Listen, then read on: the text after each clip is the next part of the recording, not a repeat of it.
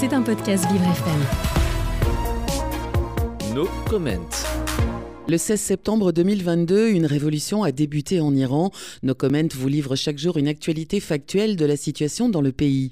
Une cinquantaine de parlementaires français se sont joints à l'appel lancé par six prisonnières politiques depuis la prison d'Evin pour exiger la fin des exécutions en Iran alors que 209 condamnés à mort ont été pendus par la République islamique depuis le début de l'année 2023.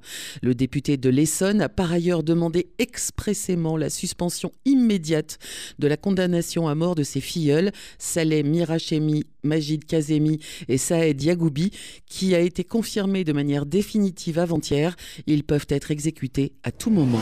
C'était un podcast Vivre FM. Si vous avez apprécié ce programme, n'hésitez pas à vous abonner.